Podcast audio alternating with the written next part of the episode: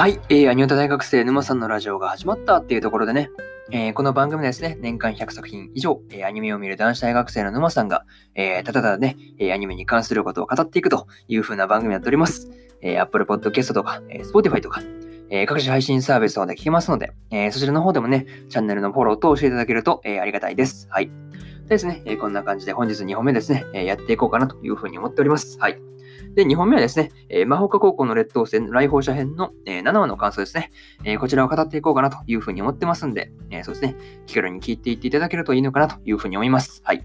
まあ、目次としまし、目次といたしましては、はい、めっちゃ噛みました。はい。えあらすじを言って、で、1つ目の感想である、えピクシーについたもの、2つ目の、え達也とリーナの再戦、3つ目の戦闘の事後処理というところで感想3つ終わった後で、え最後にというパートで、え締めさせてもらおうかなというふうに思っております。はい。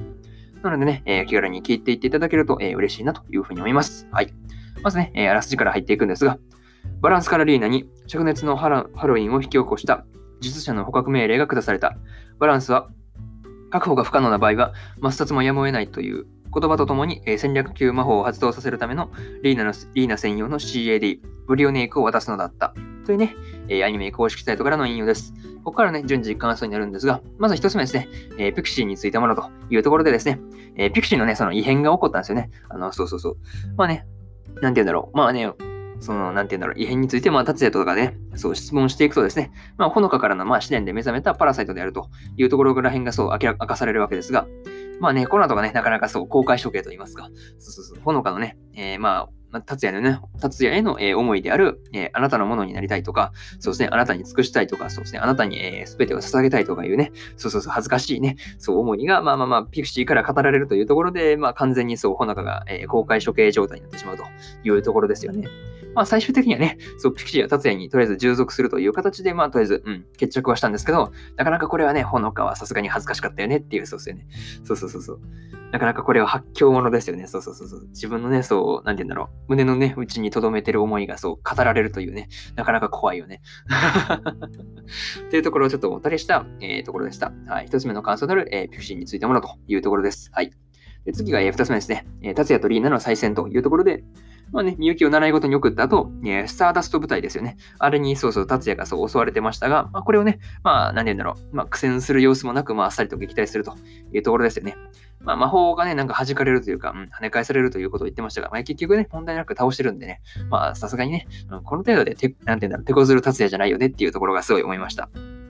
まあね、えー、その後現れてですね、現れた、えー、リーナの、えー、戦略級魔法、ヘビーメタルバーストですよね。あれ確か。そう、あれをね、そう、かわすんですけど、まあ、公園で、なんで、なんて言うんだろうね、その後直接戦闘を行うというとか、いうところになったんですけど、まあ、街中でぶっ放すのは良くないだろうっていうのはちょっと思ったりしました。はい。まあ、その後の、えー、戦闘でですね、達也のね、あの、片腕がまあまあ取れてしまうわけですが、まあ、修復の後にね、まあ、リーナのブリオネークでの攻撃をまあ無力化するというところでした。まあ正直ね、あの、達也のね、片腕になってもね、淡々と説明してくれるところはね、なんて言うんだろう、謎のね、なんか安心感があるし、そもそも片腕になっても焦りすら感じなかったよっていう。普通ね、片腕取れたらね、えどうすんのやばいんちゃんみたいな感じになるんですけど、いや、達也がね、そう、片腕になっても、あ、どうせ治るでしょみたいなね。そうそうそう、そういうなんかノリがね、なんか通用するのがなかなか面白いところかなっていうふうなところをちょっと思ったりしました。はい。これがそうですね、二つ目の感想である、えー、達也とリーナの再戦というところですね。はい。次が、えー、3つ目なんですけど、えー、戦闘の事後処理というところで、まあね、リーナとの戦闘後ですね、えー、達也の仕事が早すぎて驚きましたというところですね。データをね、そのコピーした後で、えー、消去と、消去して、えー、交戦した形跡というか、交戦した人物、あれ消してたんですよね。そうそうそうそうそう。まあ、ただね、あの、リーナの傷だけは治すというあたりは、さすがにね、あの優しいお兄様だなというところはちょっと思ったりしました。ただね、あの、最後のあの、リーナがですね、えー、本部というか、うん、に報告しようとしても応答がないというのがなかなかね、そう、悲しいやつですよね。あのコール音だけがね、鳴り響いてなかなか悲しいやつだなっていうのはちょっと思ったりしました。まあね、これがそうですね、3つ目のカーストである、えー、戦闘の事後処理というところですね。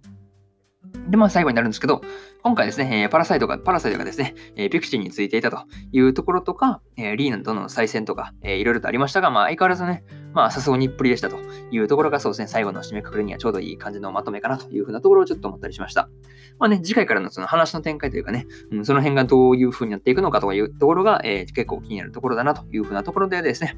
えー、今回のね、えー、魔法科高校の劣等生来訪者編の、えー、7話の感想ですね、えー、終わりにしたいなというふうに思います。はい。まあね、1話から6話の感想はですね、え過去の放送で語っておりますんで、よかったらね、あのそちらの方も聞いていただけるとえ嬉しいなというふうに思います。はい。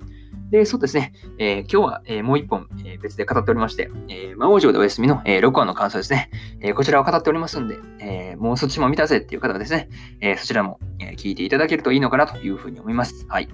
で、そうですね、明日はですね、3本語るんですが、呪術廻戦の8話の感想と、えー、ドラゴンクエスト大のドラゴンクエスト大の大冒険の第8話の感想。で、日暮らしの泣く頃にの、えー、7話の感想ですね。えー、こちらを語っていく予定なので、えー、よかったらね、そちらの方も聞いていただけると、えー、嬉しいなというふうに思います。はい。でですね、えー、こんな感じで本日もね、えー、ラジオが、えー、終わったわけですが、えー、皆さんね、そうそうそう、まあ今日は土曜日なわけですから、まあ皆さんね、えー、平日というか、うん、月から金のね、そう、疲れをゆっくりとっていただければいいのかなというふうに思います。はい。